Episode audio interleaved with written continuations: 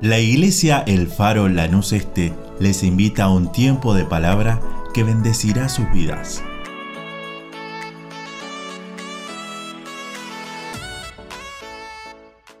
Porque este miércoles hay más concurrencia.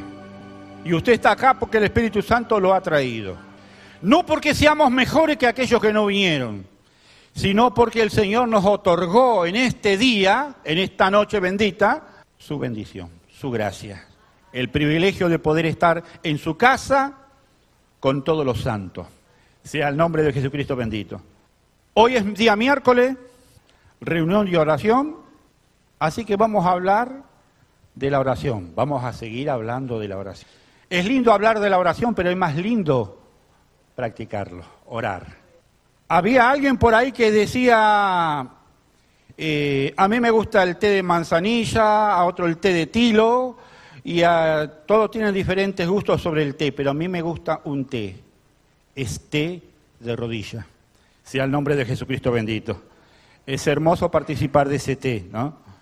Así que vamos a hablar de la oración, pero vamos a hablar también, conectado a la oración, del Espíritu Santo, porque estamos en Pentecostés.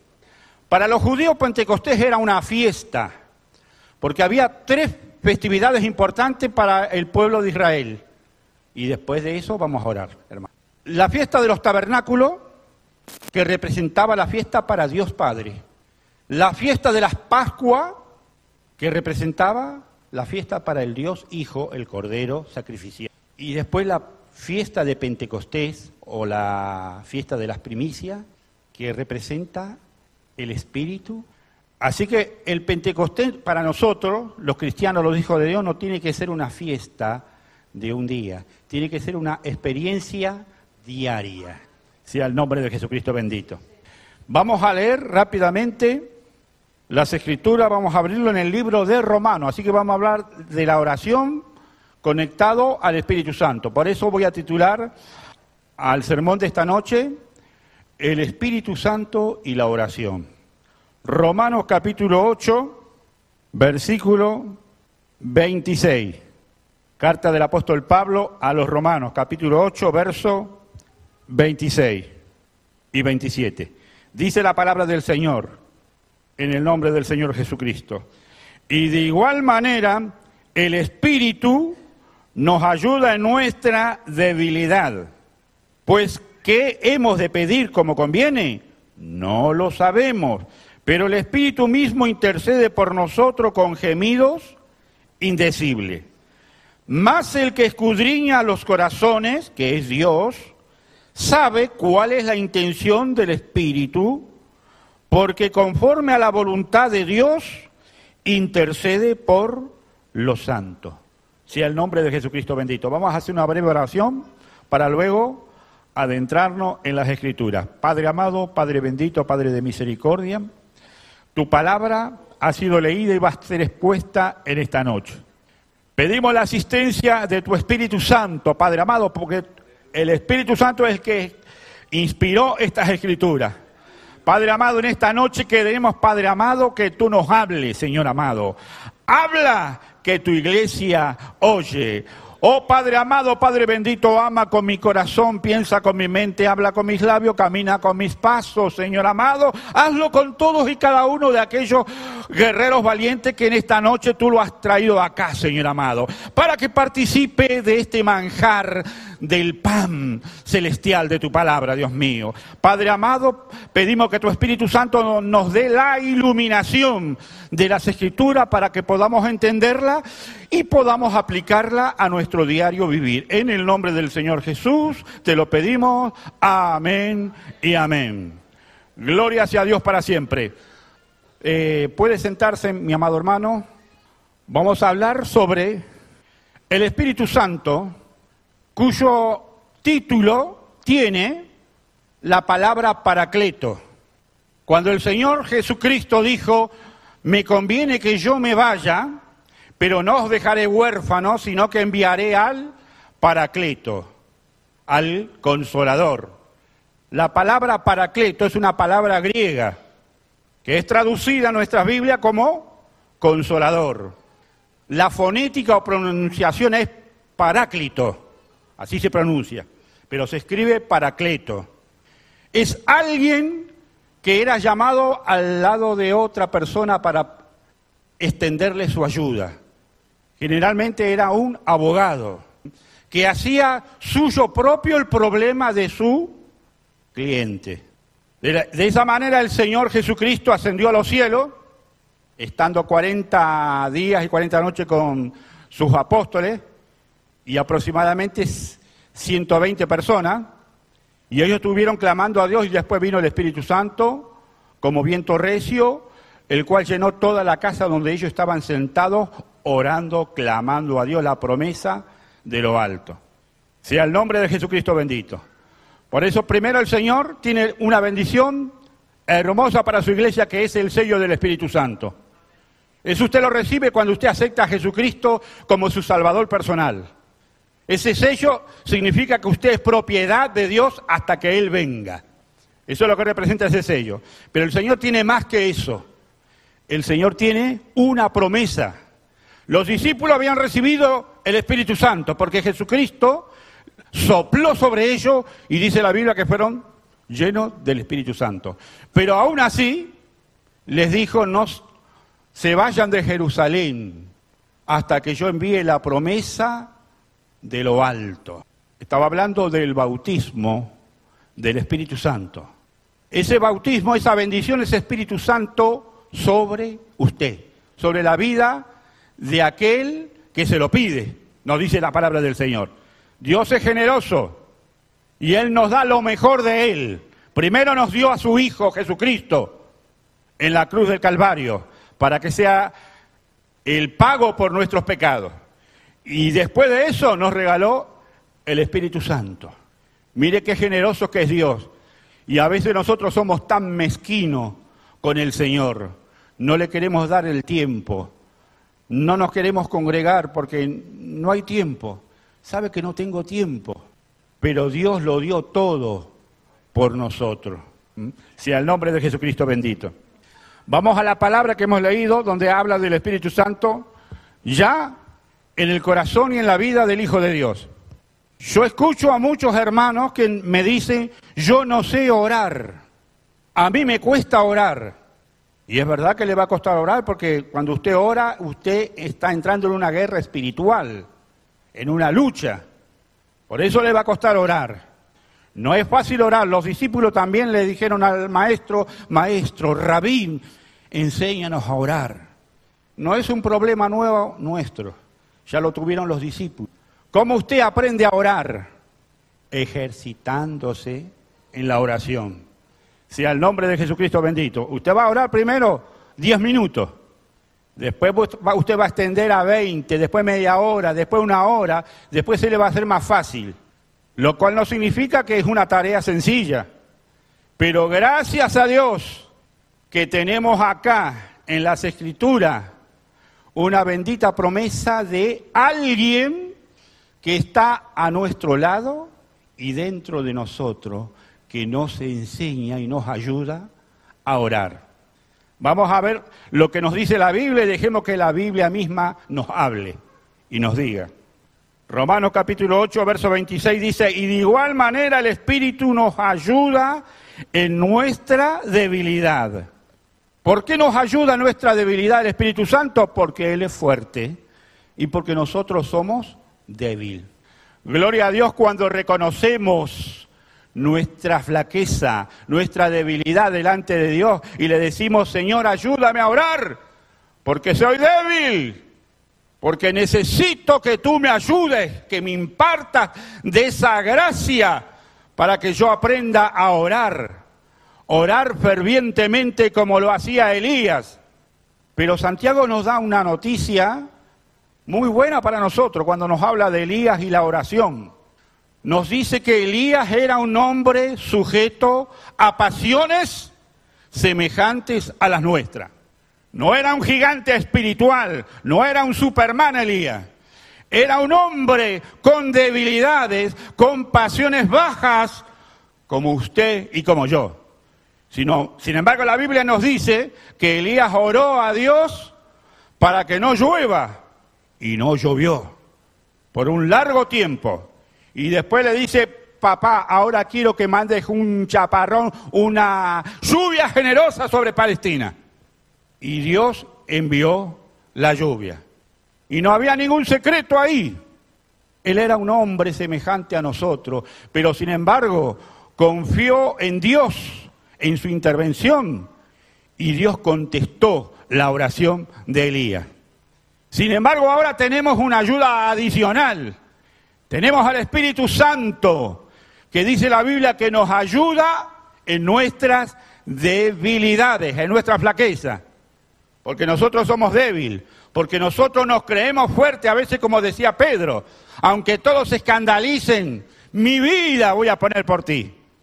Y el Señor le dijo a Pedro, a la verdad, el espíritu tuyo está dispuesto a hacer lo que dice tu boca, pero la carne, tu naturaleza caída, es cobarde, es débil y no lo vas a lograr. Sea el nombre de Jesucristo bendito. Vamos a ver qué, qué hace el Espíritu Santo. En primer lugar, nos ayuda en nuestra debilidad. Sigue diciendo las Escrituras. Pues que hemos de pedir como conviene, no lo sabemos. ¿Por qué nos ayuda el Espíritu Santo? Porque no sabemos pedir como conviene. La Biblia nos dice en el libro de Santiago que la oración eficaz del justo puede mucho.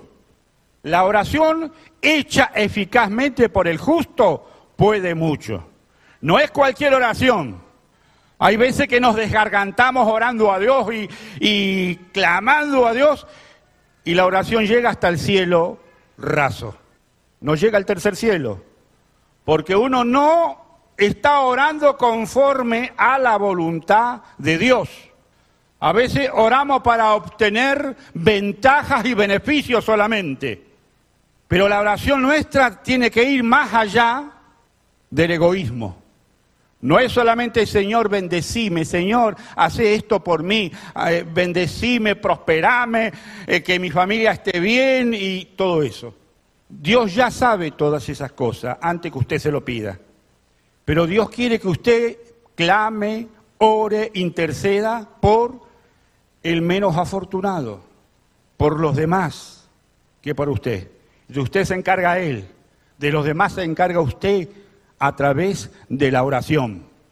Hay un modelo de oración en el libro del Evangelio según Lucas, donde nos habla de un publicano y un fariseo. El, el, fariseo le decía al Señor en oración, te doy gracias Señor porque no soy como los demás pecadores, diezmo, hago obras caritativas, te sirvo, hago lo que tú me dices Gracias que no soy ni siquiera como este publicano que está acá al lado mío. Y la Biblia dice que el publicano le dijo, tené misericordia de mí, Señor, porque soy pecador. Sé propicio a mí, pecador. Y la Biblia dice que la oración del publicano fue hecha eficazmente. Dios oyó la oración del publicano porque reconoció su estado pecaminoso y su necesidad de la intervención de Dios en su vida y su limpieza espiritual. Mientras que el otro, religioso, fariseo, se justificaba. Ahí está un, modelo de oración que está hecha bien y otra que está hecha mal. La oración eficaz del justo puede mucho, pero no cualquier oración. Sigue diciendo la palabra del Señor en el verso 26 pero el Espíritu mismo intercede por nosotros con gemidos indecibles. Es muy fuerte la palabra griega ahí cuando habla de gemidos indecibles. Ese dolor que siente la mujer cuando está dando a luz en el parto.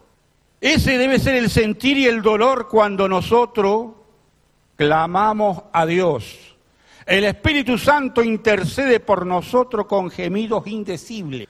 No lo podemos entender nosotros, pero sí Dios nuestro Padre Celestial entiende el idioma del Espíritu. Eh, muchos de los que, nos, lo que han hablado en lengua, que tienen ese, ese maravilloso don, porque las lenguas vienen de dos maneras. Viene como un don espiritual y viene como señal de que usted ha recibido el Espíritu Santo. Esta es una forma gloriosa de glorificar y orar a Dios también. Orar en el Espíritu, orar en lengua. Que usted no lo va a hacer acá en la iglesia, usted lo va a hacer en la privacidad de su casa. Sea el nombre de Jesucristo bendito, porque así lo dice las Escrituras para que haya un orden dentro de la iglesia.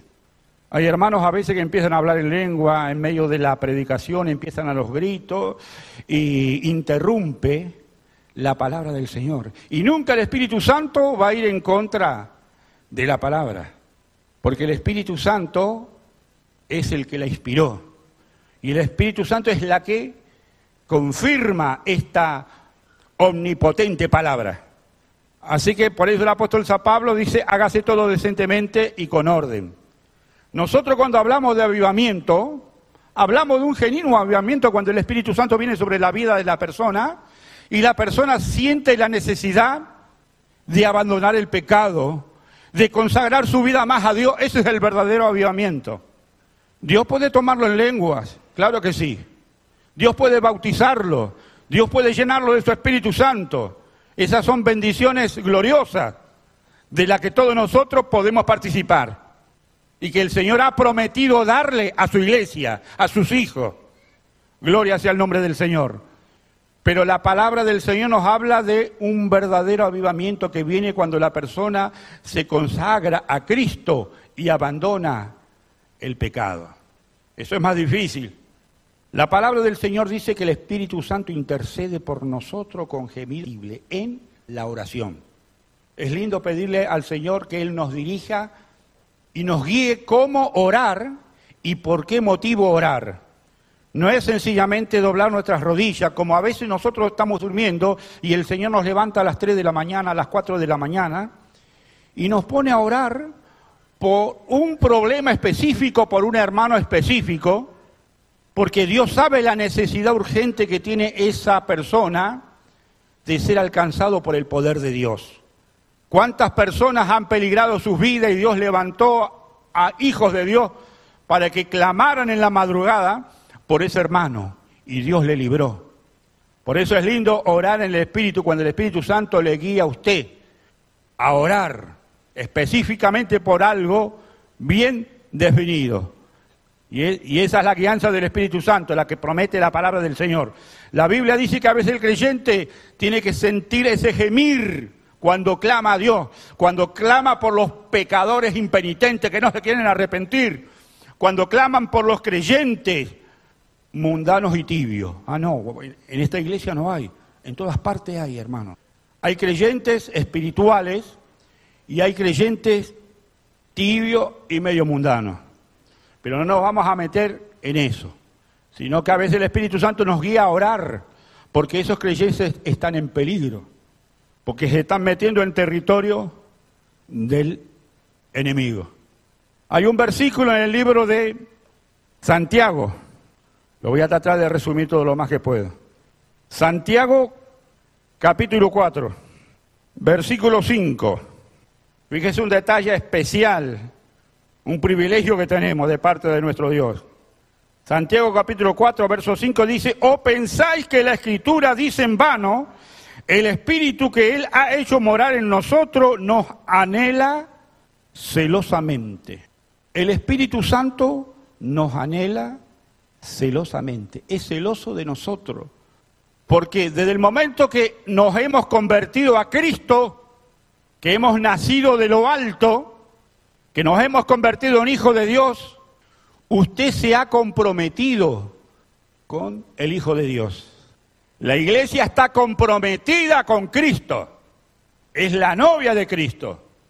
Por lo tanto, el Espíritu Santo, que es el representante de Cristo en la tierra, está preparando y adornando a la novia para presentársela como una virgen pura, casta y adornada para la venida del Hijo del Hombre, la venida de Cristo Jesús, el arrebatamiento de la iglesia.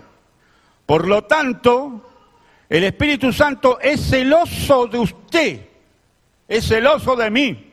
El Espíritu Santo no quiere que usted se comprometa con el mundo. Por eso el versículo anterior en el capítulo 4, verso 4 dice, oh almas adúlteras, ¿no sabéis que vuestra amistad con el mundo es enemistad con Dios? Cualquiera pues que se constituye amigo del mundo, se constituye enemigo de Dios. ¿Por qué? Porque usted está comprometido con Jesucristo. Usted le debe lealtad, fidelidad. La iglesia le debe fidelidad a Jesucristo, el novio celestial.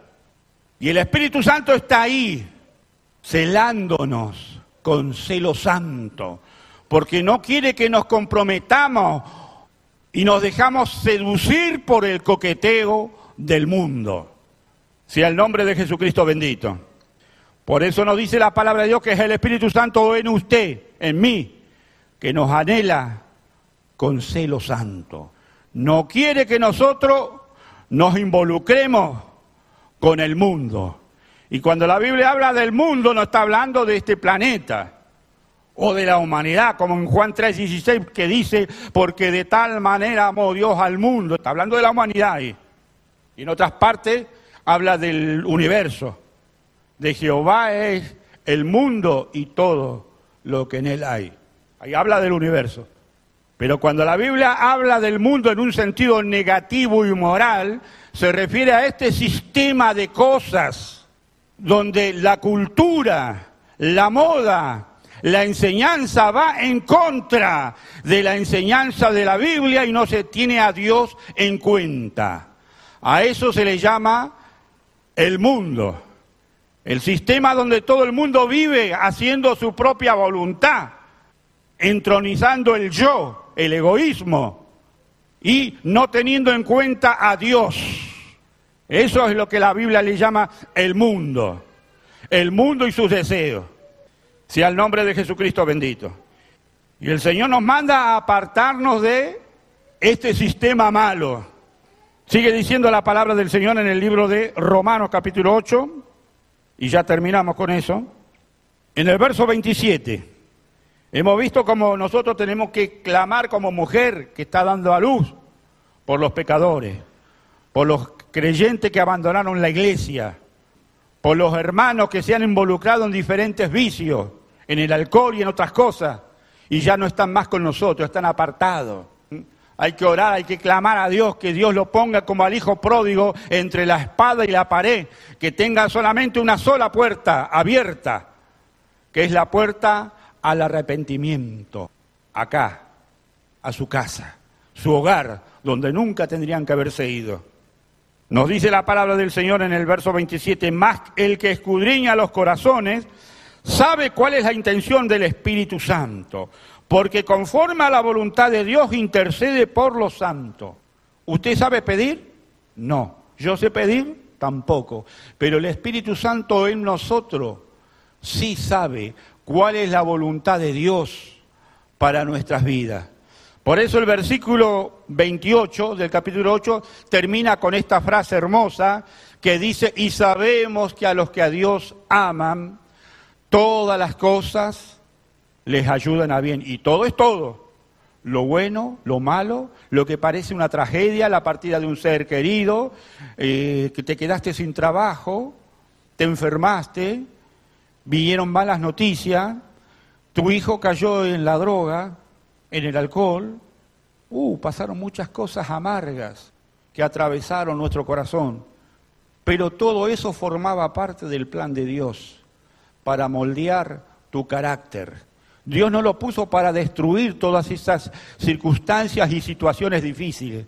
La puso para que usted crezca y para que usted después, en el día de mañana, cuando usted esté en la eternidad gozando de los deleites celestiales con el Hijo de Dios, contemplando la faz de nuestro Padre Celestial, ahí usted va a saber que Dios lo hizo todo muy bien. Cuando lo miramos con el ojo del tiempo, parece una tragedia, muchas cosas que nos pasan. Señor, ¿por qué? ¿Por qué a mí? Pero mañana usted le dará gracias a Dios por haber pasado por esa circunstancia difícil. Acuérdese que Dios nunca va a permitir que usted sea aprobado más de lo que usted puede resistir, sino que juntamente con la prueba el Señor va a dar la salida para que usted pueda soportar.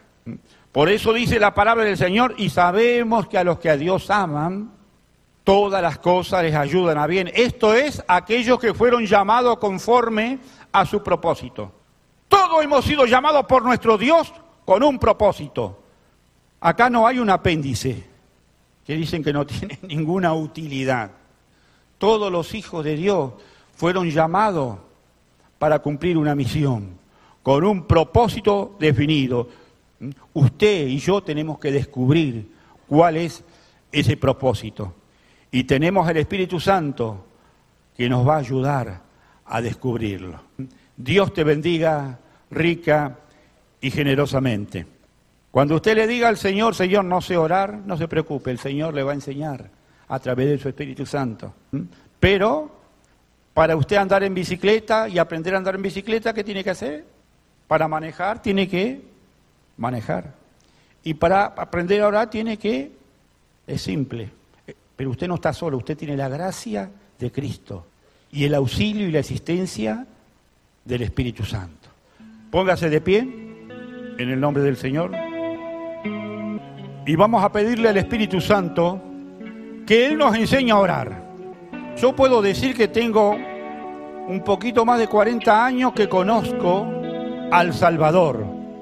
Puedo decir que conozco del Señor la millonésima parte del 1% de nada. Todos los días lo seguimos conociendo. Y yo también voy a orar con usted, con todo el pueblo de Dios, con toda esta asamblea de los santos, para aprender a orar. Porque creo que somos ignorantes en ese terreno, todos.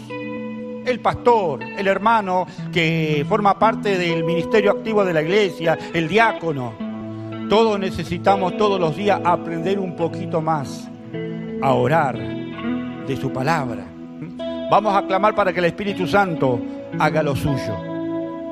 Y que nosotros seamos un buen receptor, la antena bien preparada para recibir la señal del Espíritu Santo cuando el Espíritu Santo nos hable. Padre, en el nombre de tu Hijo amado Jesucristo, te damos gracias por esta palabra, Señor amado. Oh bendito Dios, tú has puesto en mi corazón exponer las escrituras y dirigirla, Dios mío, hacia la oración y hacia el, Espíritu Santo, cómo actúa y obra en nuestro espíritu, ayudándonos a orar como conviene. Señor amado, cuántas cosas te pedimos nosotros que son inútiles y que nosotros, Padre amado, pensamos que está bien, pero no forma parte de tu voluntad eso, Dios mío. A veces te pedimos por un trabajo, por un proyecto, por algo que te clamamos tanto y nosotros queremos que tú apruebes ese proyecto, pero no, no pedimos que sea tu voluntad. No pedimos, Dios mío, que tú seas realmente el que hagas en nosotros la voluntad perfecta del Señor. Oh Padre amado, Padre bendito, no sabemos pedir como conviene, Señor. No sabemos orar, Dios bendito, verdaderamente. Siempre necesitamos como un niño, Señor amado, aprender, aprender más y más de ti, Señor. Por eso pedimos el auxilio y la asistencia de tu Espíritu Santo, para que tu Espíritu Santo nos enseñe a amar, nos enseñe a amar la oración nos enseñe a, amar, tener comunión contigo, Señor. Oh Padre amado, Padre bendito, Señor, porque ciertamente el pecador no se va a sentir cómodo acá, en tu casa, en tu iglesia, Dios mío, porque necesita una transformación radical, Dios mío pero los santos, tus hijos, nos sentimos muy cómodos acá, Señor, en esta atmósfera, Señor amado. Para nosotros un deleite poder hablar contigo, Señor, pero a veces no lo sabemos hacer adecuadamente. No encontramos la palabra precisa, Señor, para expresarte lo que nuestro espíritu y corazón, Señor amado, siente y te quiere decir, Señor. Padre amado, sabemos que tú sabes nuestros pensamientos, Señor.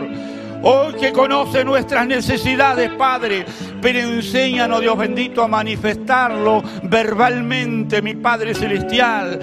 Enséñanos que tu Espíritu Santo nos ayude a clamar como mujer con dolores de parte, con gemidos indecibles por los pecadores, por los hermanos, aleluya, que han caído en pecado y aquellos que se han ido de tu casa y aquellos que peligran sus vidas, Padre amado, cuando van a trabajar en la madrugada, Dios mío, o van en su automóvil, bendito Dios. Oh Padre amado, te clamamos por todas esas situaciones, Padre amado, porque usted es el que tiene el control de todo, Señor. Oh Padre amado, Padre de misericordia, también te pedimos por aquellos oyentes, los receptores, los que nos están sintonizando por YouTube, para que ellos, Padre amado, sean quebrantados y que ellos, Dios bendito, puedan conocer tu poder, tu amor, la transformación y la nueva vida en abundancia que tú tienes para darles a ellos, Padre amado, y para solucionar sus problemas, porque no hay problema, Dios bendito, grande para ti, Señor amado. Oh Padre amado, hace un milagro, Padre amado, sobre la vida de todos aquellos que nos están y nos están sintonizando. Y en especial para tu iglesia, Padre amado. Por los hermanos que están pasando por tribulaciones, por situaciones difíciles, Padre amado.